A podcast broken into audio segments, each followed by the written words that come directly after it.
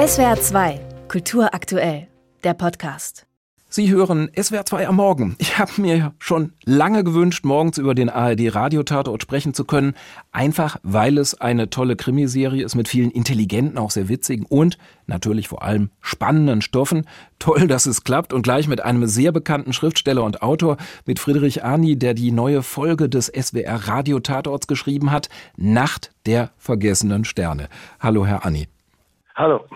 Sie haben sehr bekannte Krimiserien geschrieben, die Tabor Süden Romane, die Polonius Fischer und die Johannes Vogel Reihe, ganz viele Fernsehkrimis, auch Krimi-Hörspiele. Sie sind schon siebenmal mit dem Deutschen Krimipreis ausgezeichnet worden, haben also wirklich umfassende Krimi-Erfahrung. Was ist das Besondere an einem Krimi-Hörspiel? Für mich ist grundsätzlich jedes Hörspiel was Besonderes. Ich komme vom Hörspiel als Kind und Jugendlicher und ich habe den Kontakt nie verloren, Gott sei Dank. Ich bin ein totaler Stimmenafficionado. Also ich bin, ich reagiere stark auf Stimmen und wenn irgendwas nicht stimmt in der Stimme, dann schalte ich um. Das kann auch beim Nachrichtensprecher Sprecherin sein.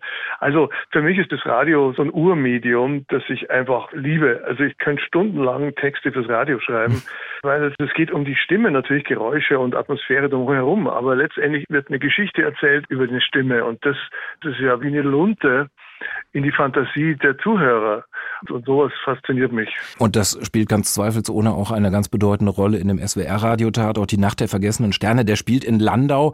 Die beiden Kommissarinnen und ihre Kollegen sprechen Pfälzisch und können das aber auch, das muss man ja immer dazu sagen bei solchen Produktionen. Das provisorische Ermittlerquartier ist das Nebenzimmer in einem Weinlokal. Man hört es und sieht es zugleich auch vor sich. Wie funktioniert das, damit das dann tatsächlich am Ende wirklich klappt?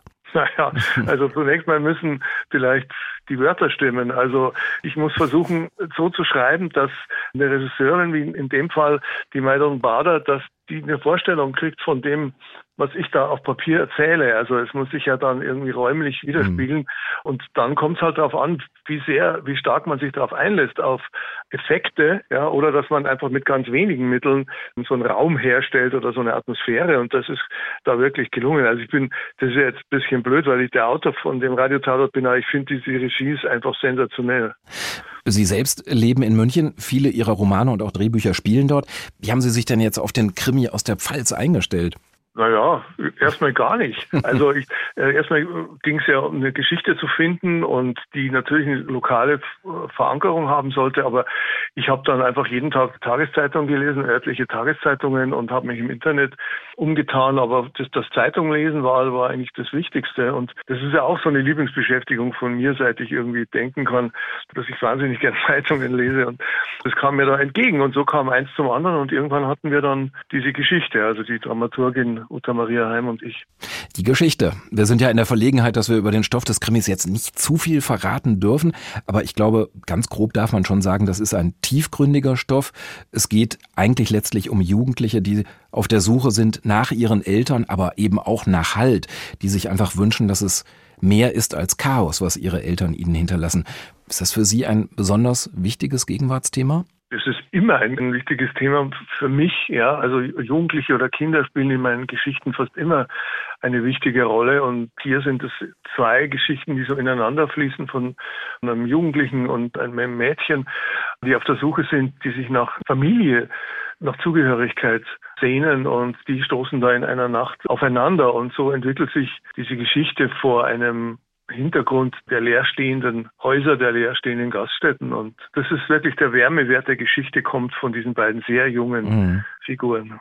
Ich glaube, auch über die junge Kommissarin sollten wir ein Wort verlieren. Anima King heißt sie, gespielt von Janina Fautz.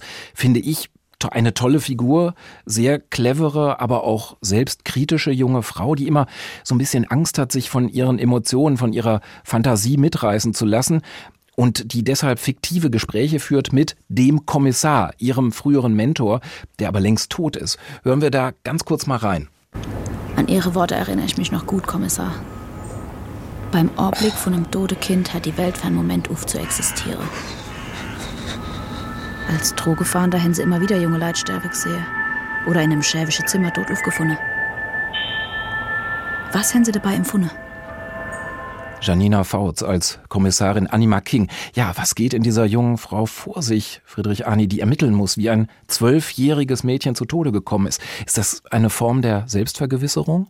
Naja, es schockiert sie sehr. Sie hat einen Fall, den sie in dem Maße noch nie hatte und sie versucht sich da auch wirklich äh, emotional einzupendeln, also Polizistin zu bleiben, aber gleichzeitig doch die Emotionen nicht völlig zu ignorieren, was wahrscheinlich ihr Kommissar, zu dem sie immer spricht, getan hätte. Und sie emanzipiert sich auch in dieser Geschichte ein wenig von ihrem Mentor, zu dem sie immer noch spricht, obwohl er tot ist.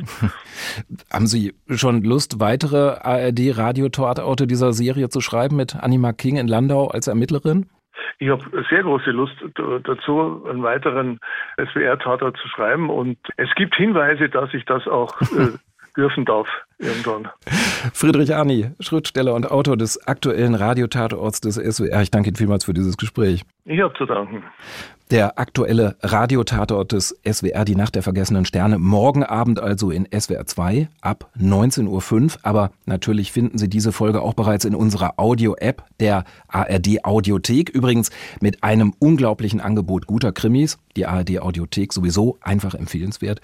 Und in SWR 2 am Morgen nun auch der Titel zum Radiotatort des SWR, Hey Kommissar, gesungen von Bina Bianca. SWR 2 Kultur aktuell. Überall, wo es Podcasts gibt.